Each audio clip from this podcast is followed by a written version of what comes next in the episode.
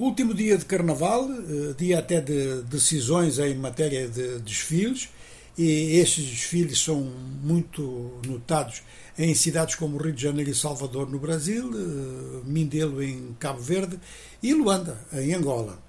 Ao mesmo tempo, é claro que todo este período deu lugar a uma espécie de super fim de semana e deu lugar a movimentação comercial específica e movimentação turística no caso de Cabo Verde e de Angola, turismo interno.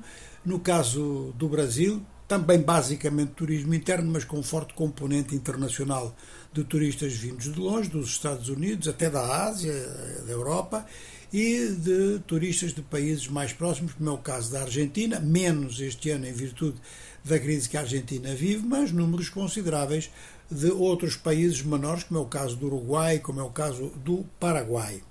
Bom, é um momento, digamos que, de grande significado cultural e, por outro lado, conforme se nota, também de grande significado comercial. Bom, dito isto, e isto é importante para a vida cultural e para a criatividade, sobretudo nesses três países de língua portuguesa onde o Carnaval tem um papel muito importante, vamos lá passar para outras situações do continente africano e pensando em Cabo Verde, a curta distância está o Senegal, o Senegal que está bastante agitado.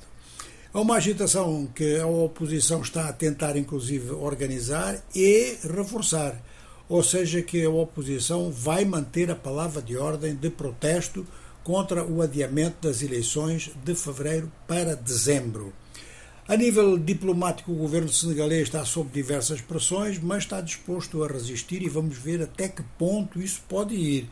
Até que ponto isso pode, por exemplo, criar problemas na CDAO. Já temos vindo a abordar esse aspecto do problema. Maneira que a questão das eleições, que costumava não ser motivo de grande problema quanto a respeito de datas e de regras no Senegal, desta vez também é assim no Senegal.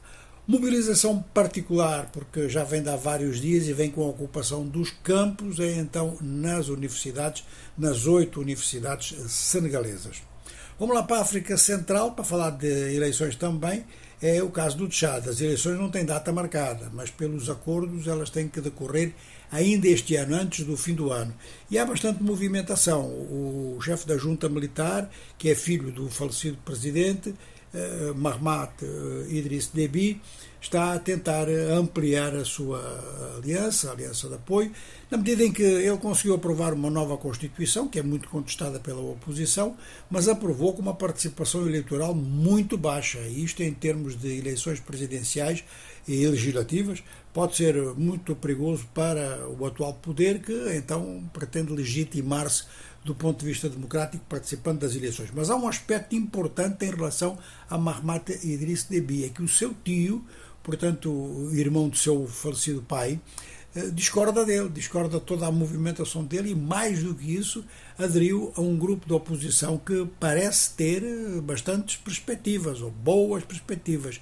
Um partido político criado em 2015 que se chama, de forma muito significativa, Partido Socialista Sem Fronteiras.